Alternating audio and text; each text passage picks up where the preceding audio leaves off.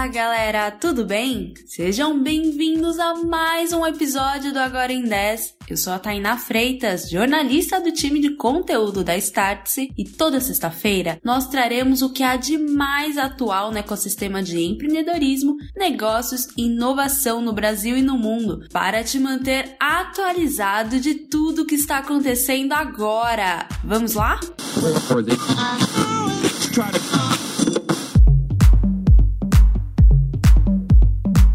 Time, I hope that we are seen as a metaverse company.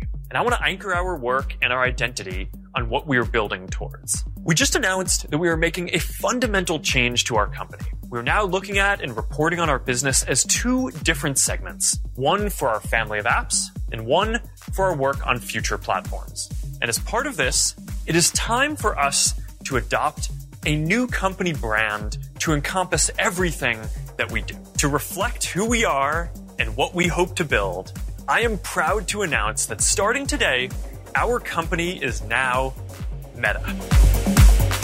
Para refletir o que nós somos e o que esperamos construir, estou orgulhoso de anunciar que, a partir de hoje, a nossa companhia é agora a Meta. Foi assim que Mark Zuckerberg, fundador do Facebook, anunciou o um novo nome da companhia. No OK OK da semana passada, nós comentamos dos rumores que o Facebook poderia mudar de nome. Bom, isso virou uma realidade nesta quinta-feira, 28 de outubro. A mudança reflete uma grande transformação da companhia. O Facebook foi pioneiro na construção da internet como conhecemos hoje, e não preciso nem lembrar o que aconteceu recentemente quando o Facebook, Instagram e WhatsApp ficaram fora do ar ali por umas 6 horas, né? Bom, a companhia está utilizando a receita que possui hoje para investir no que espera dar lucro no futuro.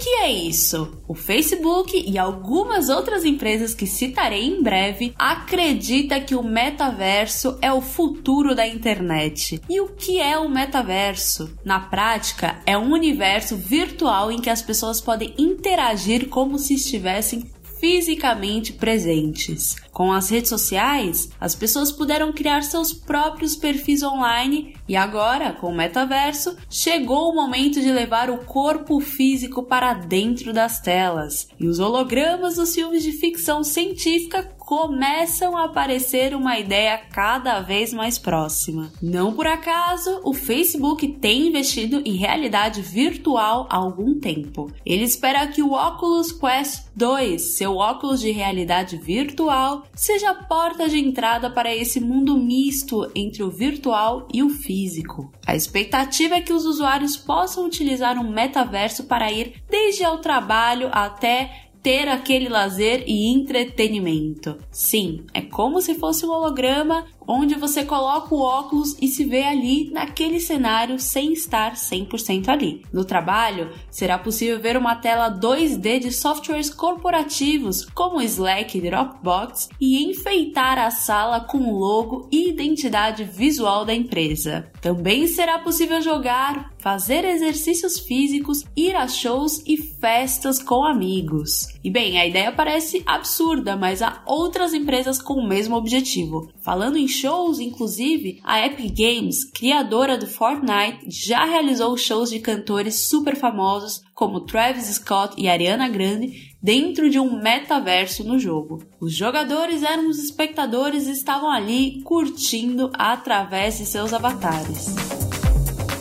Já a Microsoft lançou recentemente o Microsoft Mesh, em que busca viabilizar que reuniões corporativas sejam feitas através de hologramas. E o Roblox, plataforma aberta para jogos, quer possibilitar que os usuários se comuniquem e construam seus próprios metaversos. Que aguardemos as cenas dos próximos capítulos, porque essa é uma realidade que, embora existam várias iniciativas dessas empresas, a expectativa é que fique pronta entre 10 e 15 anos, de acordo com as previsões do Facebook.